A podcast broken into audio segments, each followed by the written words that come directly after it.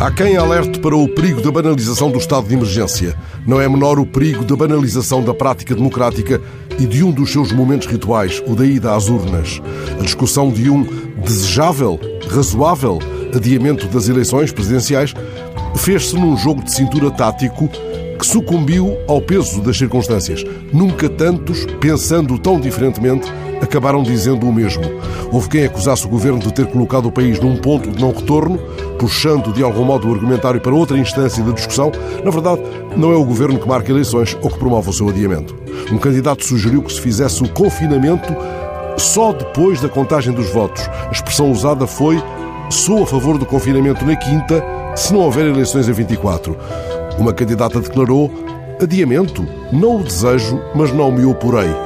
Nas lideranças partidárias houve, à direita e à esquerda, as mesmas cautelas, os mesmos caldos de galinha. Rio interrogou-se sobre o tempo e o modo de um exercício de voto em que os eleitores estarão confinados, mas salvaguardou uma disponibilidade para o consenso que permita ultrapassar aquilo a que chamou constrangimentos constitucionais pesados.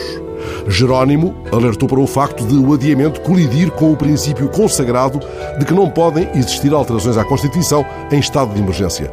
Tudo ponderado, Marcelo fez o laçarote em cinco palavras óbvias: não há condições para adiar.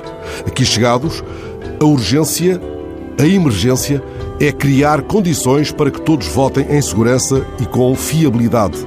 O que tem de ser tem quanta força? O constitucionalista Jorge Miranda, em declarações ao I, usou o descomplicador. Se as pessoas podem ir às compras, disse ele, também podem ir votar. Ora, aí está. Eu li estas palavras como sendo de emergência, como se, com elas, Jorge Miranda nos estivesse lembrando que o exercício do voto não nos é menos vital que o pão para a boca.